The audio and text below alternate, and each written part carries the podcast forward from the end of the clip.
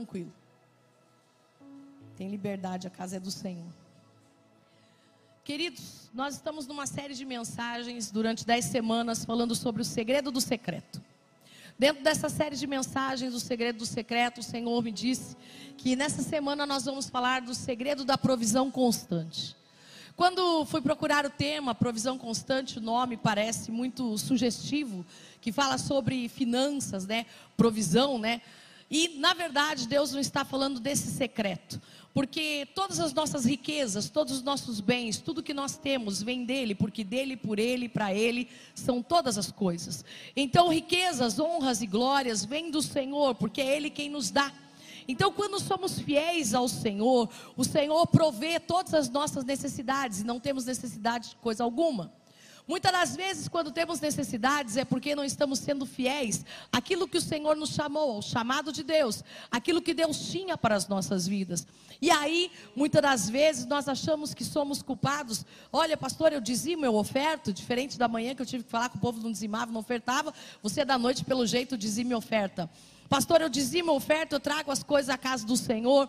E mesmo assim eu não tenho prosperado. Então deve só te faltar uma coisa: tire o teu apego às riquezas, tire o teu apego às coisas desse mundo, segue o Senhor e o sirva de todo o seu coração. E eu sinto que a mensagem da noite é diferente da de manhã. Porque o Senhor fala no meu espírito que o Senhor quer revestir uma igreja de poder para poder fazer toda a vontade dele sobre os céus e sobre a terra.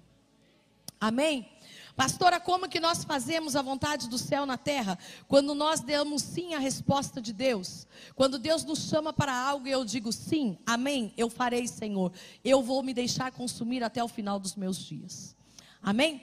Quando o Senhor me chamou para o Evangelho, para a palavra de Deus, eu lembro que uma certa feita eu estava num lugar que não era uma igreja e eu vi umas pessoas sofrendo.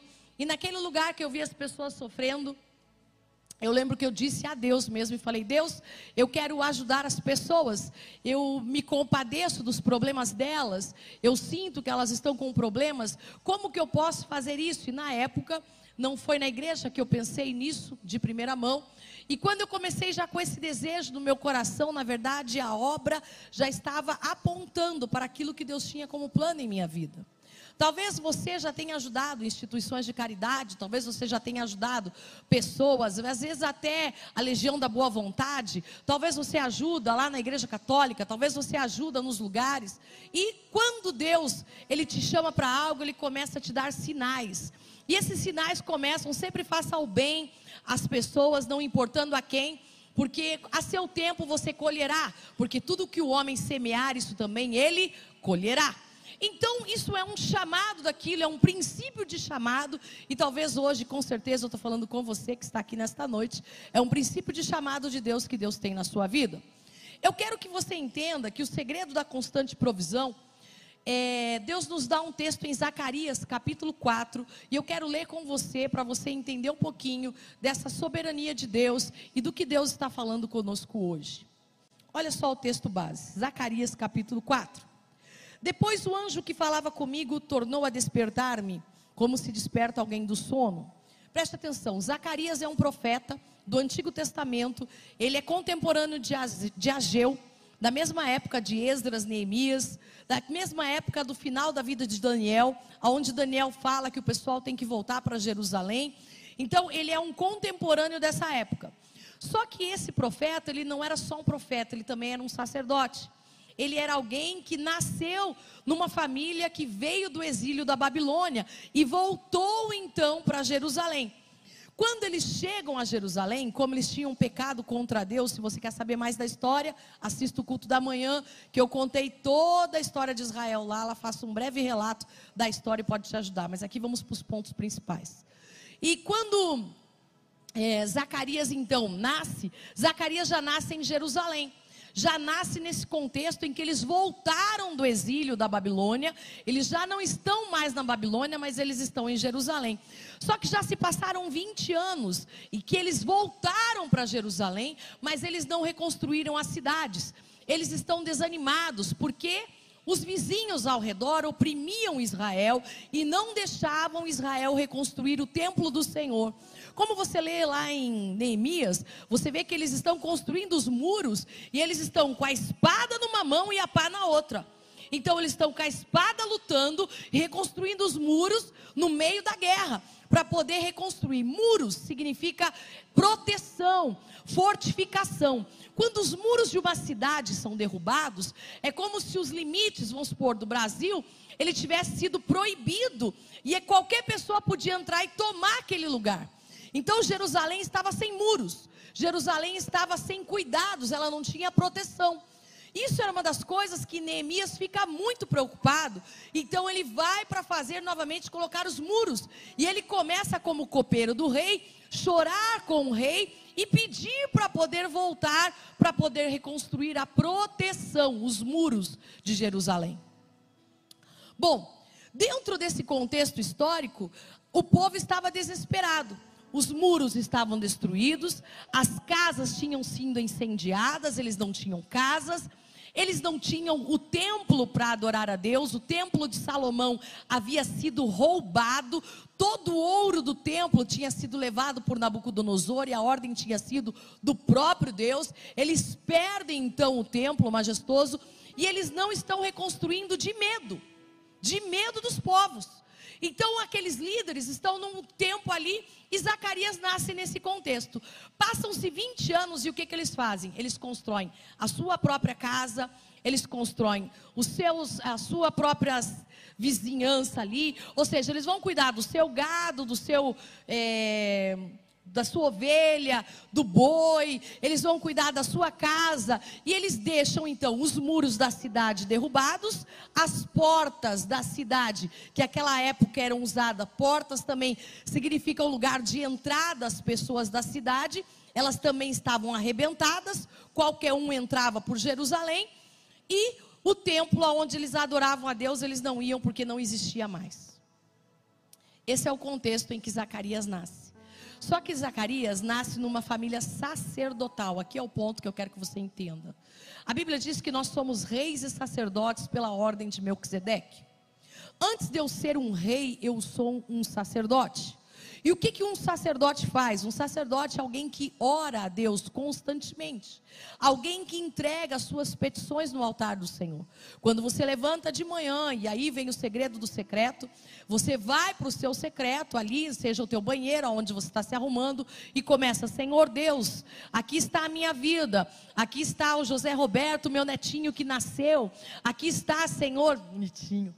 Aqui está, Senhor, o Ian, a Yasmin, a Gabriela. Senhor, olha, não esquece, tem o Floquinho a Cacau, que são os cachorrinhos. Mas também, olha o meu pai, a minha mãe.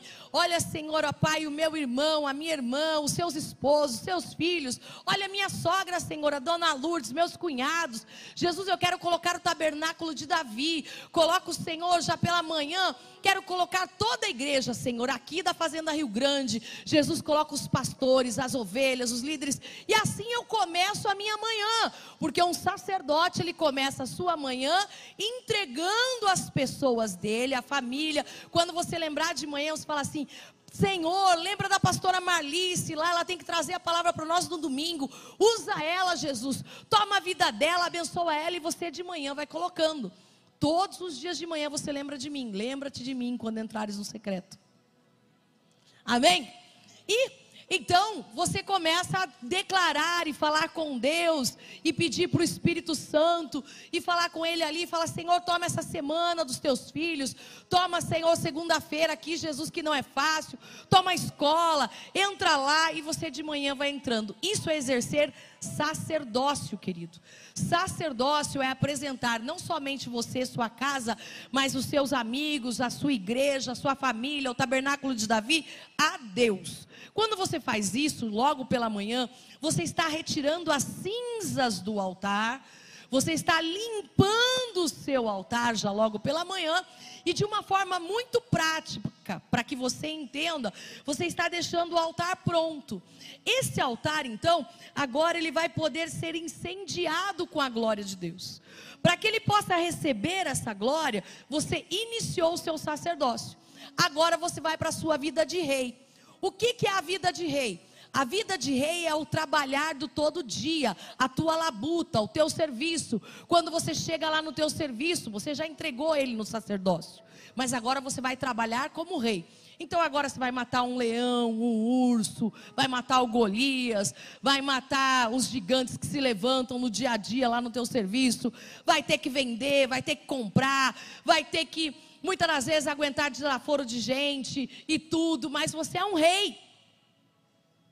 Amém? E como você continua sendo um sacerdote, você vai se portar como um rei sacerdotal. Um rei sacerdotal é alguém então que não vai xingar, que não vai ficar entrando em contendas, em discussões inúteis, vãs, não vai ficar brigando na internet, não vai ficar arranjando motivo para meter a mão na boca de um, não vai ficar gritando no trânsito falando: "É você!" Que dá vontade. Mas você deixa a vontade passar igual o Garfield, né? Preguiçosamente. Então você fez tudo isso porque você é um rei sacerdote, segundo a ordem de Melquisedeque, segundo a ordem de Jesus Cristo. Jesus é a ordem de Melquisedeque. Hebreus 8. Amém? Todo o livro de Hebreus fala sobre a ordem de Melquisedeque. Queridos, e aí Zacarias, nesse contexto, voltando a Zacarias, Zacarias então está desanimado. A cidade está destruída. Pense agora, né? Chega em casa, e roubaram né, a casa, é, roubaram os bens, não a sua. Entenda que isso foi lá em Jerusalém. Roubaram a casa deles, roubaram os bens deles, eles não tinham mais o que comer, eles começaram a fazer, não tinham mais igreja para ir, eles não tinham mais nada. E Zacarias está desanimadíssimo. E Zacarias, então, ele acha que não tem mais jeito. Aí o Senhor Deus, e segundo a, os nossos queridos escritores, e quando a gente estuda com eles, muitos deles falam que o anjo do Senhor apresentou-se a Zacarias e deu várias visões a Zacarias. O anjo do Senhor tipifica Jesus Cristo, porque quando o anjo é apenas um anjo, e nós vemos isso no Apocalipse, e quando João fala com o anjo, o anjo diz: Olha, sou conservo teu. Meu senhor, ele fala: Não, não sou teu senhor, sou conservo teu. Eu estou aqui a trabalho de Deus também. Então, porque não era Jesus Cristo. Agora, quando é Jesus Cristo, o anjo aceita o meu Senhor. Olha só.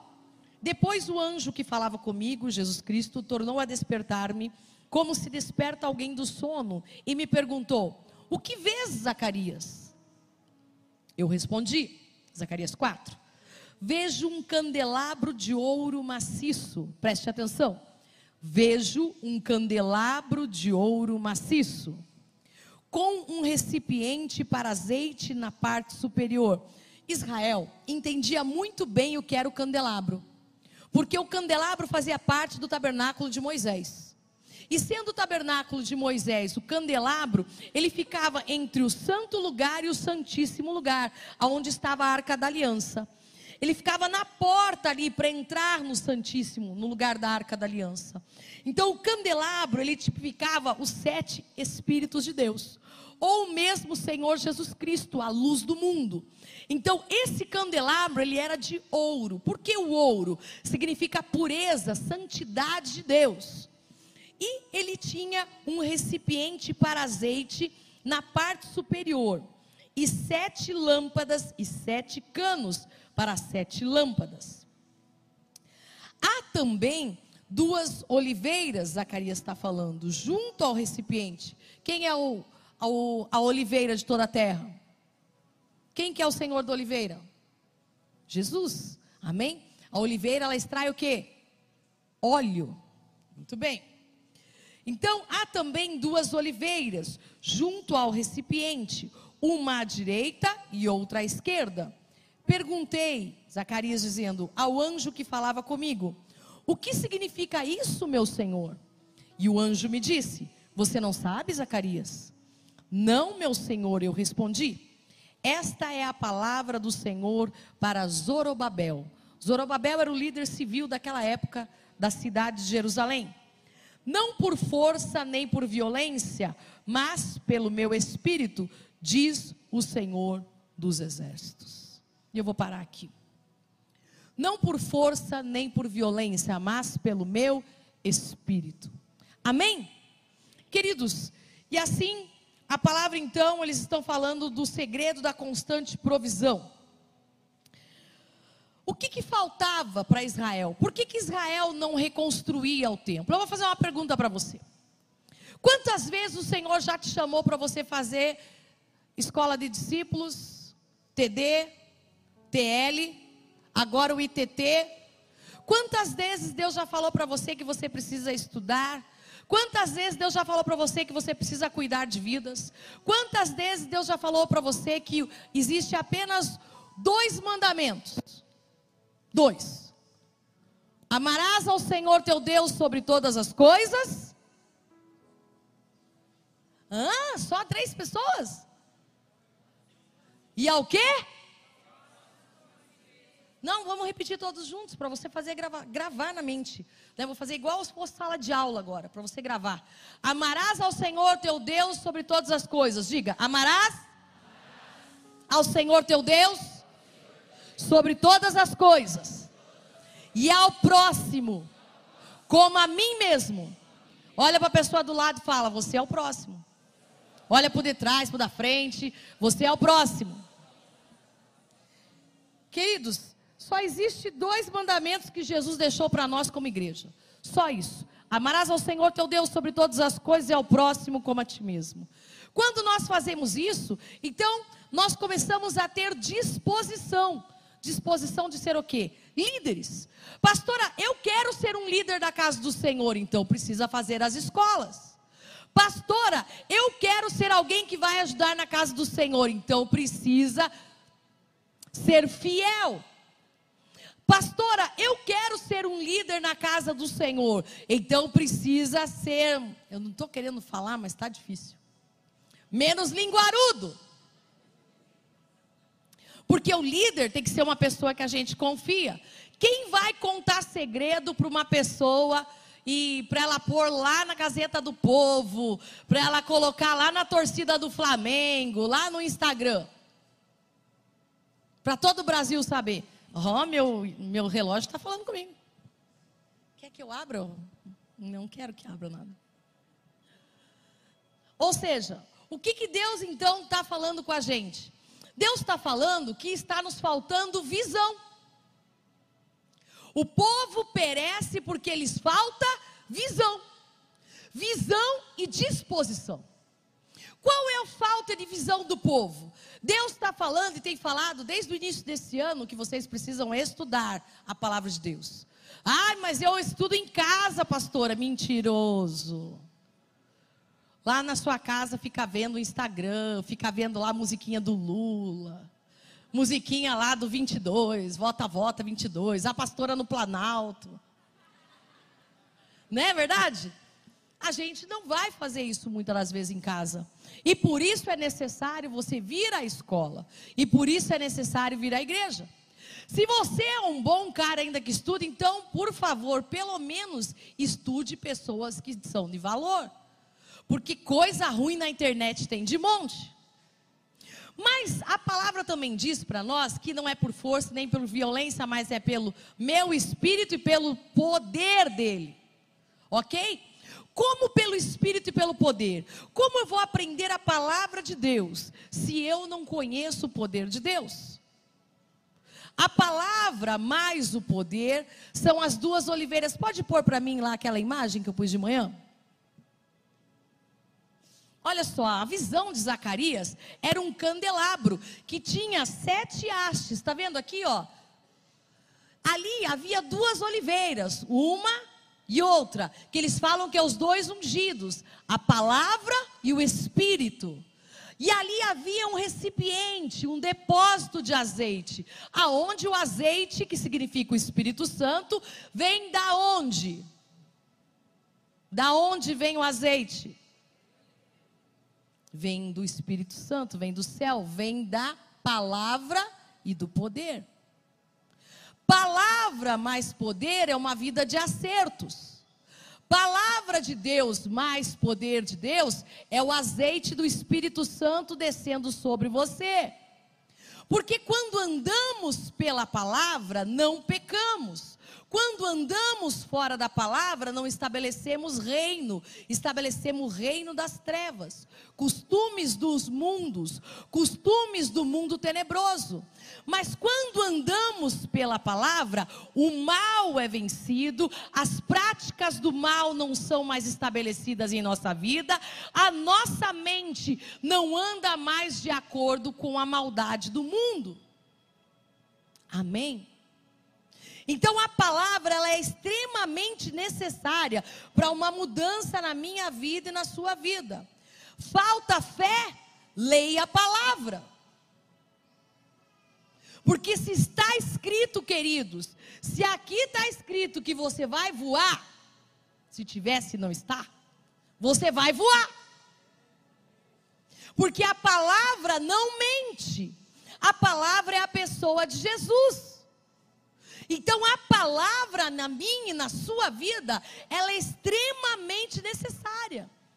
Assim como você começou a vida de sacerdote orando, você nessa mesma vida, para que você possa ir para o reinado e tomar o que você precisa tomar, na vida de rei, tem que ser na palavra. Josué, medita nessa lei de dia e de noite. Josué, medita nessa lei. O que, que ele está querendo dizer? Está dizendo que enquanto você meditar na lei, você será próspero. Está aí o segredo da constante prosperidade. Medita na palavra. A palavra diz para você o que é vaidade. A palavra diz para você o que é depressão. A palavra diz o que é ansiedade. Como eu venço a ansiedade? A Bíblia diz: não andeis ansiosos por coisa alguma. Porque se o vosso Pai celestial sabe dar boas coisas aos seus filhos e dá aos pássaros da terra, muito mais para nós, os seus filhos. Então a ansiedade é falta de confiança em Deus. Se eu conheço a palavra, é porque eu agora começo a falar: hum, estou pecando, não estou confiando em Jesus, estou pecando, quando que a igreja é fraca? A igreja é fraca quando ela não conhece a palavra. Quando a igreja não se manifesta com poder e fogo, não consegue receber um batismo de Espírito Santo, quando ela começa a fazer do Espírito Santo alguém que ela acha que ele deve ser, e não o que a Bíblia diz que ele é. Vamos falar sobre o Espírito Santo? Abra sua Bíblia, João 14. Nem sei se está aqui, mas eu vou abrir a minha aqui. Sorte que eu trouxe o óculos. Espírito Santo. João capítulo 14. Eita, está marcado mesmo. Coisa linda, hein?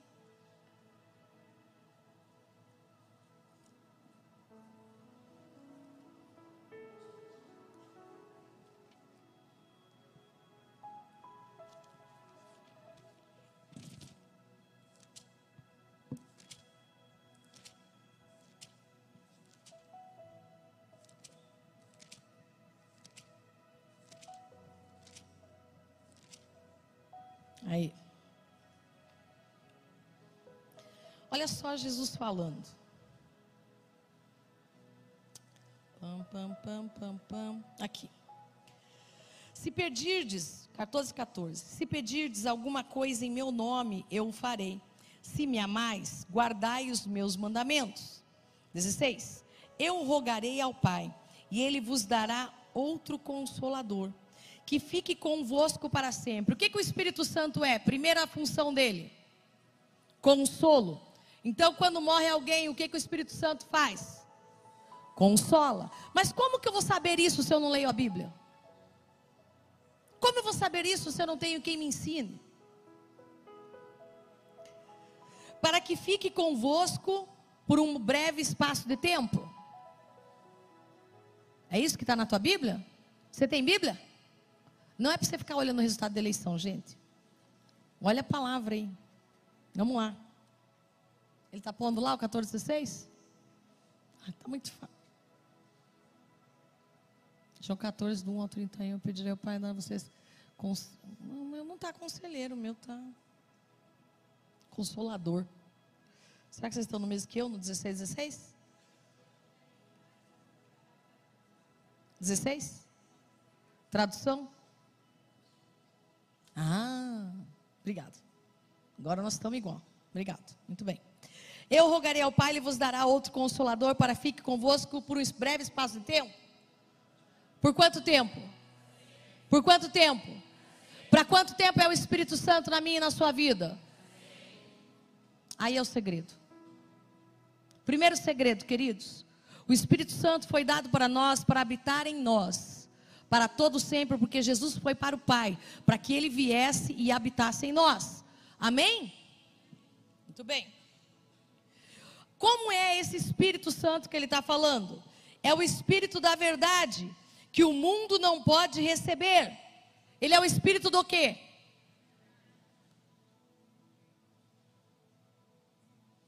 Quem é o pai da mentira? Satanás. Se você conhece a Bíblia, sabe que é ele. Se você não conhece, está feia a coisa. O Espírito da verdade, que o mundo não pode receber. Por que, que as pessoas do mundo leem a Bíblia e não conseguem receber?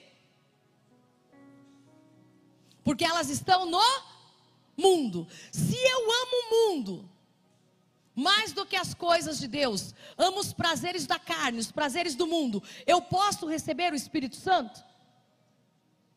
Se eu amo as coisas deste mundo mais do que a Deus, eu vou receber o Espírito Santo? Muito bem. Porque não o vê nem o conhece, a Bíblia diz. Mas vós, eu, você, o conheceis, porque ele habita convosco e estará em vós. Olha outro segredo do Espírito Santo: não vos deixarei órfãos. Pastor, eu sou órfão, não é não. Se você tem o Espírito Santo, ele, Deus é o seu pai. Você não é mais órfão. Voltarei para vós. Aí Jesus está falando que ele volta. Muito bem. Queridos, vamos para Atos. capítulo 1, versículo 8. No 5, melhor, 1, 5. Porque na verdade João batizou com água, Jesus está falando com eles. Mas vós sereis batizados com o Espírito Santo não muito depois desses dias. 8. Mas receberei poder do Espírito Santo que há de vir sobre vós. Esse poder é um revestimento, é como uma capa. E ser-me-eis testemunhas. Opa! Agora vem outro segredo. Jesus está falando que eu não posso ser testemunha se eu não sou revestido do Espírito Santo. Tanto em Jerusalém, como em toda a Judéia, Samaria, até os confins da terra. E Jesus falando isso, foi tirado da vista deles, subiu, os anjos falaram com eles, e ali eles então falaram das Escrituras, e no Atos capítulo 2, versículo 1, Dez dias depois, cumprindo-se 50 dias da Páscoa ali, dez dias depois da Páscoa, cumprindo-se o dia de Pentecostes, estavam todos concordantemente no mesmo lugar, 120, a música que eles estavam cantando. E de repente veio do céu um som, como um vento impetuoso e veemente, e encheu toda a casa em que estavam assentados. Como que o Espírito Santo se manifestou primeira vez? Como um revestimento de poder como um vento. E foram vistas por eles línguas repartidas como de fogo, as quais pousaram sobre cada um deles. Quatro. E todos foram cheios do Espírito Santo. E todos foram cheios do Espírito Santo. E começaram a falar em outras línguas, conforme o Espírito lhes concedia que falassem. Então agora eles vão, a partir daí, começar a pregar a palavra de Deus. Quando Zacarias está falando, Zacarias está falando sobre eu e você, esse candelabro, eu ouso dizer que sou eu e você, que somos nós, e que precisamos desse revestimento do Espírito Santo. Só que para que o Espírito nos revista, nós precisamos ter visão de Deus e entender qual é o nosso chamado, qual é o nosso propósito e qual é o nosso chamado, se não amar o próximo como a nós mesmos. Como nós podemos querer ser um líder se nós não nos quisermos amar pessoas. E queridos, por você mesmo, você nunca vai amar pessoas. Somente o amor de Deus pode transformar o seu coração e fazer com que você seja menos altruísta, que você seja menos egoísta, que você seja uma pessoa que se doa mais, uma pessoa que se dá as pessoas. Sabe? Tem pessoas que para ela é muito fácil tirar uma roupa e dar para o próximo. Tem pessoas que para ela é muito difícil fazer isso. São, na verdade, um dom de altruísmo que começa a partir do Espírito Santo. Se eu sou como aquele símbolo daquela haste, e eu sou um candelabro, dentro de mim habita a luz de Jesus. E essa luz, ela vem exatamente do Espírito Santo. E o Espírito Santo então começa a inundar. Só que muitas das vezes o nosso candelabro, que estava aceso no começo, nós deixamos ele se apagar. E a providência que era o Espírito Santo, que descia como óleo precioso sobre a nossa cabeça, deixou de descer. Porque nós deixamos para que a lâmpada ficasse acesa, ela tinha, sabe, estopa, é como se fosse uma estopa. Então esse pavio, que é como uma estopa, ficava aqui nas hastes da lâmpada. E para que ele ficasse aceso sobre o altar, precisa que a estopinha ali seja cortada. Ou seja, ela seja limpa todos os dias. Para que essa limpeza ele não se apague, o azeite tem que continuar descendo. Pega um pano de estopa e começa a acender ele sem óleo. O que, que acontece? Uma fumaça tóxica. Esses fogos de artifício é por quê? Hã? O Lula ganhou?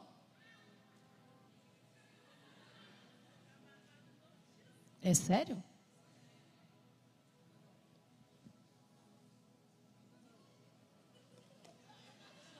Não acredito, gente. Vou ter que olhar.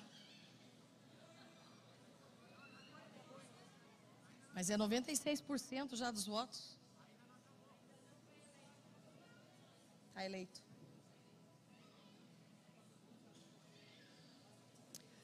Então, acho que nós vamos viver Zacarias. Se acontecer isso, ele prometeu a nossa cabeça, ele vai cumprir.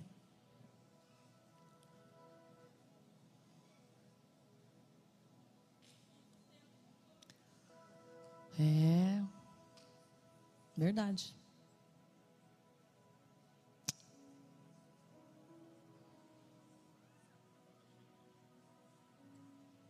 Nós vamos precisar muito do Espírito Santo. Se a gente não viver a palavra, não vai ter jeito. Tá ficando triste aí já? Então vamos ficar, né? Nossa tristeza seja transformada em glória para a glória de Jesus. A cidade estava cheia de escombros, os muros estavam quebrados, as portas queimadas a fogo, o templo estava abandonado.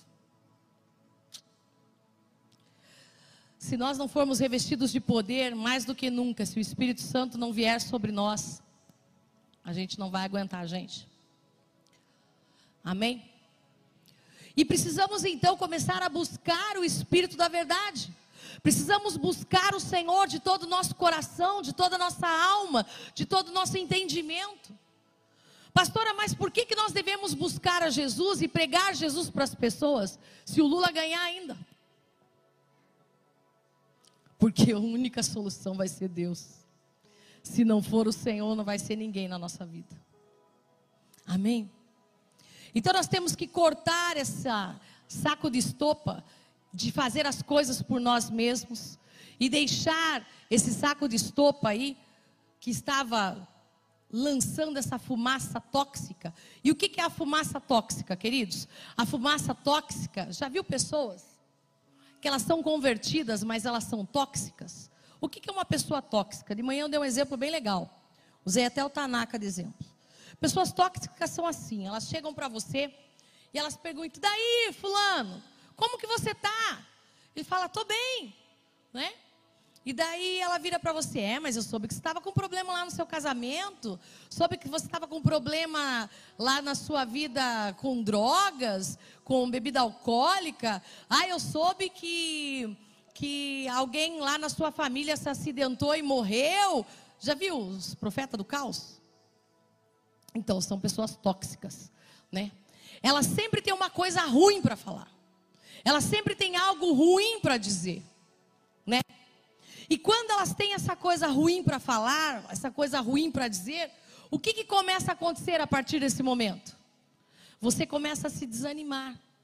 E todo aquele lugar que antes estava provido de glória de Deus, agora está provido de uma fumaça tóxica. E ela só sabe fazer fofoca. Você viu fulano? Ah, fulano tá lá com uma sirigaita, lá no, de shortinhos, lá no... Estou fazendo vocês pensar só em besteira, misericórdia. É que o negócio do Lula até me desconcentrou, gente. Misericórdia. É, mas é verdade isso, os tóxicos são assim. Aí, o que, que ele faz então? Ele começa a falar da vida dos outros. A pessoa tóxica, ela é muito fofoqueira, geralmente. Mas ela é fofoqueira não da vida dela, porque ela nunca vai contar que está com problema no casamento, ela nunca vai contar que ela está com problemas financeiros, mas ela vai falar do problema do casamento do vizinho, do problema do dinheiro do outro, do problema da vizinha, do problema do outro lá. Pessoas tóxicas, então, elas fazem com que o lugar todo seja entenebrecido com uma fumaça negra. E essa fumaça negra, então, faz você querer desviar de Deus. Então não devemos andar, inclusive se você quiser ler um livro, o nome é Gente Tóxica. Pode ler esse livro. Faz muito bem para nós vermos até se nós não somos tóxicos, né? É muito importante a gente olhar para nós mesmos. E dentro disso, essas pessoas então elas não buscam a Deus. Elas não limpam o candelabro. O candelabro delas não tem o óleo do Espírito Santo. Elas não conseguem ver as coisas boas. Elas só veem o que é ruim. Ai, você viu a igreja lá? Ai, a pastora falou que desanimou por causa do Lula. Pessoas tóxicas são assim. Elas pegam uma frase e já fica dentro daquele contexto. Nem falei isso, gente. Vocês acham que eu vou desanimar por causa do Lula? Olha para minha cara. O pastor morreu, você me viu desanimar? Você me viu chorando aí? É, chorei, mas não, você viu? Então, acho que eu vou ficar aqui chorando as pitangas por causa de Lula.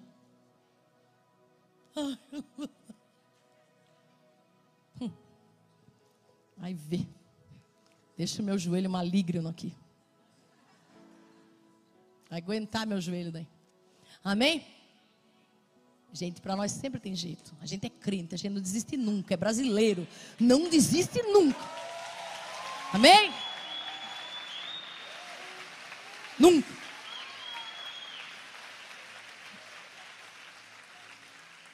E foi isso que Jesus vai fazer lá. Foi animar Zacarias dizer para Zacarias: Zacarias, você não está entendendo. Olha, o que, que você está vendo? Eu estou vendo um candelabro. Isso, vocês são o candelabro. Vocês são a fonte aonde o Espírito vai descer. Ah, e o que nós temos que fazer, Senhor? As duas oliveiras, que é a palavra e o poder de Deus, tem que descer sobre vocês, para que o Espírito Santo de Deus possa começar e venha a ser acesa a chama, e vocês sejam revestidos de poder e possam anunciar a palavra palavra da verdade com poder e autoridade no Espírito. Amém? Porque é para isso que nós fomos chamados. Não podemos mais ficar aí chorando pelos cantos. Já chegou o tempo de ser criancinha e ficar lá, está tudo certo, minha vida, minha vida. Gente do céu, essa vida aqui você tá para lutar mesmo, amém? Todos os dias você vai matar um leão, um urso, vai matar um Golias, vai matar, sempre vai estar matando alguma coisa, ainda que seja uma formiga. Mas alguma coisa você vai estar matando, porque é a sua vida de rei. Só que para que você faça isso, você precisa de uma constante provisão. E essa constante provisão só vem dos céus.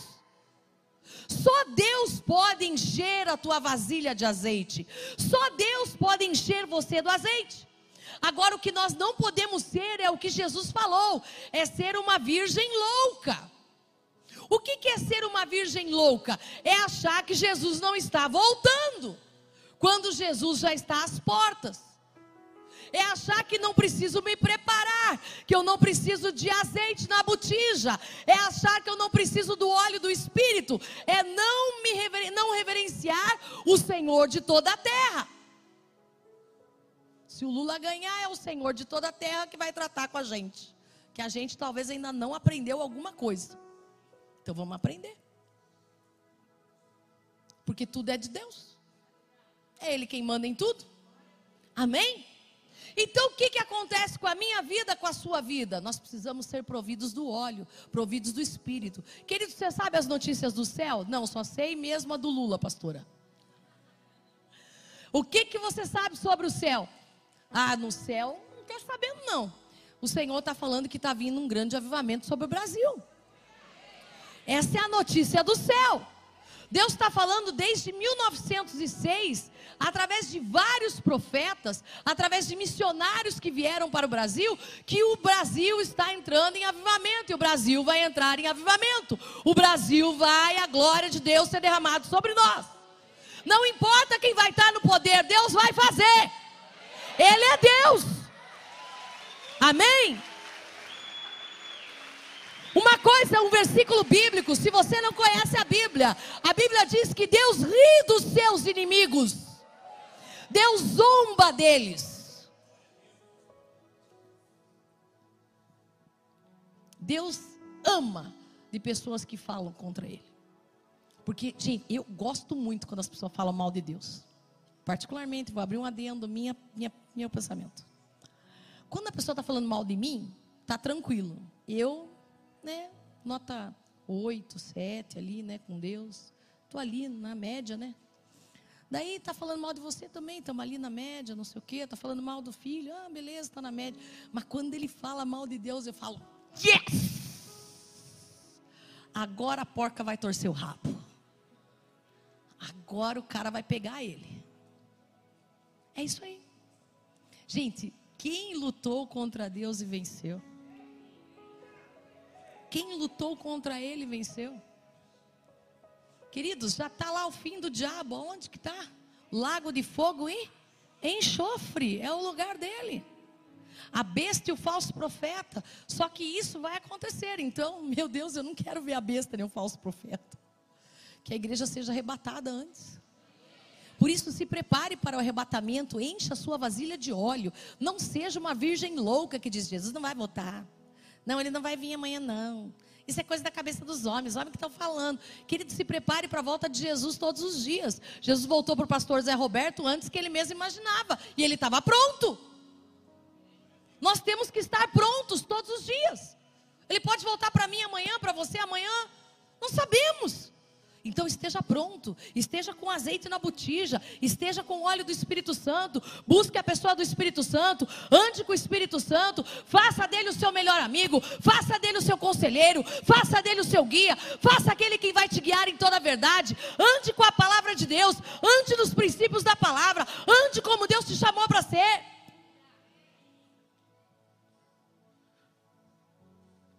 E Jesus falando com Zacarias, está falando que eles vão colocar sim os alicerces do templo, e eles colocam mesmo, mas para frente eles reconstroem o templo do Senhor. E Zorobabel ainda é o, é o rei de Israel, na verdade, o governador de Israel naquele momento, que tinha sido colocado. E Josué era o sacerdote, que eram as duas oliveiras, inclusive, que eles falam. Só que, querido, entenda uma coisa: toda a nossa providência vem de Deus. E nós precisamos começar a queimar por esse Deus. Queridos, eu gostaria muito que meu coração se abrisse e rasgasse, se você pudesse sentir o amor que eu tenho pelo Senhor. O amor que eu tenho pelas coisas de Deus. O amor que eu tenho pela sua vida. O amor que eu tenho por vidas, por almas. Eu queria que você sentisse o mesmo amor. Eu queria que você sentisse esse amor por Deus de tal maneira que as outras coisas tudo fossem secundárias. Ai, tem problema, tem problema, mas Deus é o melhor. Ah, tem dificuldades, tem dificuldades, mas Deus está comigo. Ah, mas não sei o que. Sempre nós temos que pensar que Deus é o melhor, Deus é o maior, Deus está conosco, Deus não nos abandona, Deus não nos deixa, Deus nos guarda, Deus nos protege, Deus é teu amigo, Deus é teu conselheiro, Deus é teu fiel. Você tem que entender que Deus tem que ser tudo para você. Deus tem que ser tudo para você. tudo. E no lugar secreto, apenas no lugar secreto é o lugar onde você vai poder entrar e desfrutar da presença do Espírito Santo. É lá no lugar secreto que você vai ouvir um Espírito do vivo Deus, manifesta o teu poder, revela o peso da tua glória. E quando você ouve isso no lugar secreto, eu não sei com você, mas eu já começo a chorar. Querido, as lágrimas começam a escorrer, eu começo a ficar, eu já fico prostrada. Fico, ai Deus, o Senhor é tão lindo. Já fez isso? Se não fez, está perdendo tempo. Alguém viu você fazer? Porque é o lugar secreto.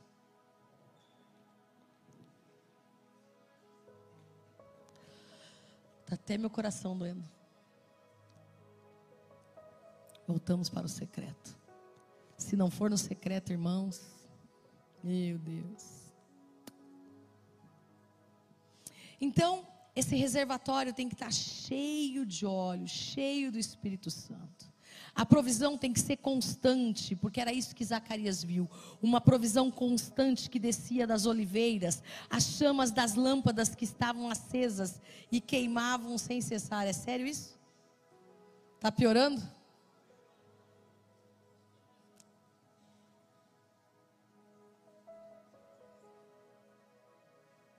Quero nem mais ver. Ainda bem que eu vim de preto mesmo, já estou de luto. Acertei a cor, hein, gente? A igreja, povo revestido com o Espírito Santo para ser luz para as nações. Ou seja, cada cristão precisa arder as sete chamas diante da presença da glória. E essas sete hastes, pode pôr de novo ali para mim? São os sete Espíritos de Deus que estão sobre toda a terra. Isaías 11, 2, se eu não me engano, isso. O Espírito do Senhor, o Espírito de sabedoria, o Espírito de entendimento, o Espírito de conselho, o Espírito de fortaleza, o Espírito de conhecimento e o Espírito do temor do Senhor. Gente, imagina, deve ter bandido nessa terra, hein? Barbaridade. Vão ter que ganhar os bandidos para Jesus, gente, não tem jeito. A vingança nossa tem que ser ganhar eles para Jesus, transformar eles em cristãos, que são mini Cristo sobre a terra, encher eles do Espírito Santo. Isso aí. E nós, como igreja, ser o candelabro de Deus. Amém? Cabia aos sacerdotes cada noite aparar o pavio e prover o óleo necessário para manter acesas as lâmpadas. Mas no caso de Zacarias, não era necessário porque estava continuamente. A, lã, a chama arderá continuamente sobre o altar e não se apagará. Levítico 6,13. Amém? Então a chama, a igreja tem a missão de acender, de ser luz no mundo, de acender a chama o candelabro cujo poder é suprido pelo Espírito Santo de Deus. São os sete espíritos em um único candelabro. A igreja tem um alto valor para Deus, por isso o candelabro é de ouro. Amém. Se o pavio não for limpo periodicamente, nós vamos ter a fumaça tóxica. E tudo vai tirar de nós o brilho da glória de Cristo e o calor espiritual. Uma coisa que a gente precisa tirar de nós, cristãos, é a rebeldia contra Deus. Tá bom, Deus, vou falar. Deus não chamou você para ser um líder, provavelmente de grupo familiar? Deus não chamou você para ajudar no grupo familiar? E por que que você fica brigando com Deus com uma fumaça tóxica que você não quer dizimar, que você não quer parar de falar mal dos outros, que você não quer estudar,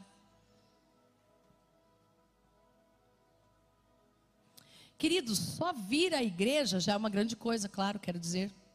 Né? Já está vindo. Né? Se não é até pior, daí você não vai vir mais daí. Porque o tóxico é assim, né? Tudo é... Né? Ou seja, mas você não fazer a sua parte com Deus, não ter fidelidade com as coisas de Deus, não andar com Deus, certamente a provisão não virá do céu por você.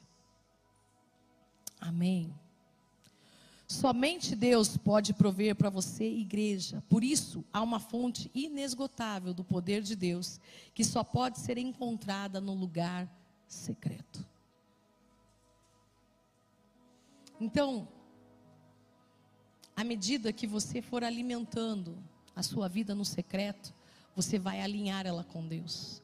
À medida que você for estudando a palavra de Deus, você vai parar de falar palavrão, vai parar de beber, vai parar de fumar, vai parar de dançar à madrugada nos bares, vai parar de adulterar, vai parar de dizer falso testemunho, vai parar de fazer as coisas que desagradam a Deus, de fumar narguile, vai parar de andar com as coisas deste mundo para viver as coisas de Deus.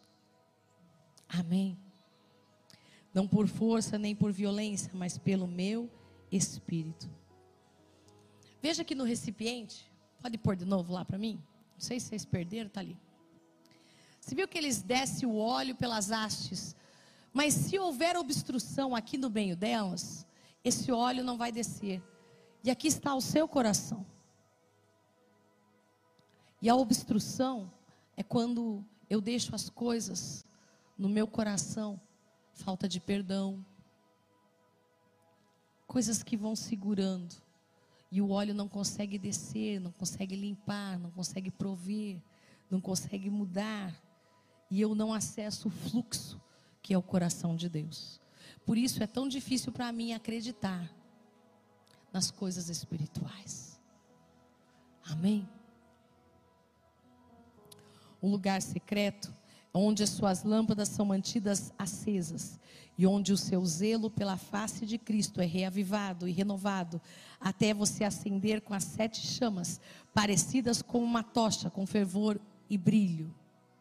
No lugar secreto, aonde o óleo está, você vai perceber que está liberto das ambições egoístas e da sua agenda pessoal.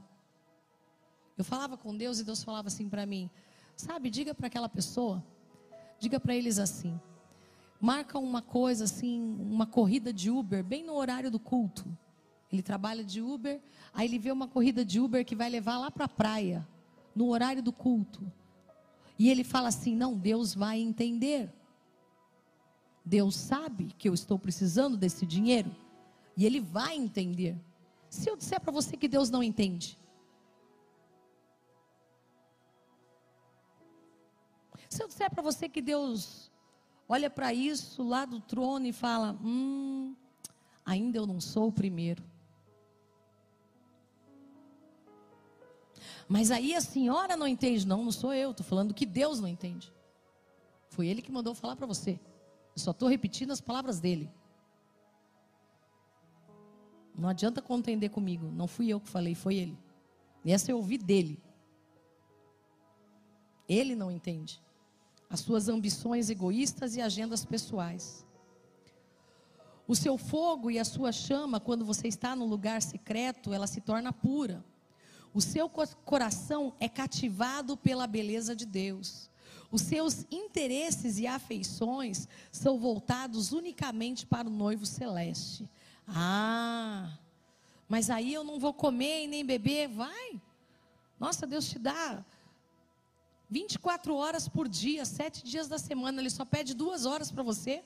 Duas horas numa quarta-feira e duas horas num domingo. Duas horas. Será que não tem tempo para Deus? E para fazer as coisas para Ele nessas quatro horas durante.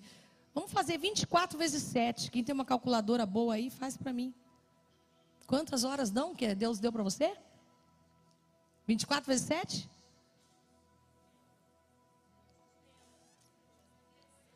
168 horas. Deus pediu quatro. Sobrou quantas para você? 164? Na semana? Mas chegou a visita no horário do culto. Mas chegou um amigo que não via há um milhão de anos. Traz para o culto. Enfia no carro e fala: Vamos adorar a Deus. Você vai estar dando para ele a melhor coisa: o céu. Então, os recursos financeiros, querido, eles surgirão aparentemente do nada, quando Deus percebe que o seu coração é dele. Voluntários surgem do nada. Corporações pagãs começarão a fazer doações para te ajudar, porque ela vai ver que existe algo, existe um projeto, existe uma obra. Por exemplo, quando nós tínhamos a obra na Carqueja, que nós começamos lá, as crianças lá nunca tinham ganho uma bola e uma boneca. Nunca. Elas nunca tiveram. Aí nós fomos lá e eu lembro que eu cheguei no meu chefe, que era um contador, advogado, e falei para ele, cara, é, as crianças da carqueja não têm. Eu tenho 13 crianças lá e elas nunca tiveram uma bola e uma boneca. Ele falou: Não, Marlice, vamos lá comprar para elas agora. Porque o projeto é de Deus. E o ímpio ofertou na vida deles. As portas se abrirão antes, onde existia apenas muro. Os santos se juntarão para realizar o objetivo do reino. Os pecadores sentirão temor em relação à graça de Deus, que se derramará na comunhão dos crentes. E isto tudo será liberado, porque um líder servo saiu do lugar secreto, ardendo com o fogo concedido de Deus. John Wesley dizia que ele queria arder em chamas incandescentes e que as pessoas pudessem vê-lo queimar em fogo incandescente. O que isso significa então? É que eu já passei toda essa palavra. Que o reino vai avançar em e através das nossas vidas em proporção descomunal quando nós começarmos a fazer toda a vontade de Deus. Amém? A questão então não é trabalhar arduamente,